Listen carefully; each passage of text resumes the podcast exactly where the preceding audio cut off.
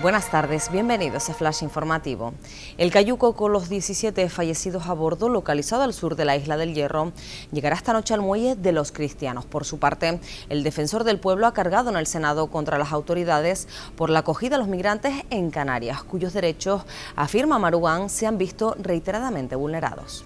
Canarias ratifica los acuerdos sobre la prórroga de los ERTE. Empleo se reunirá con los sindicatos y las patronales en el Consejo de Relaciones Laborales una vez conocida el próximo 6 de mayo la propuesta del Gobierno Central a la Comisión Tripartita mientras duren las restricciones sanitarias a causa de la pandemia. El Cabildo de Tenerife declara obra de emergencia el sanamiento del talud de Almáciga para agilizarlo. Ocurrió el pasado domingo cuando un desprendimiento de rocas causó dos heridos y ocasionó daños en su vehículo.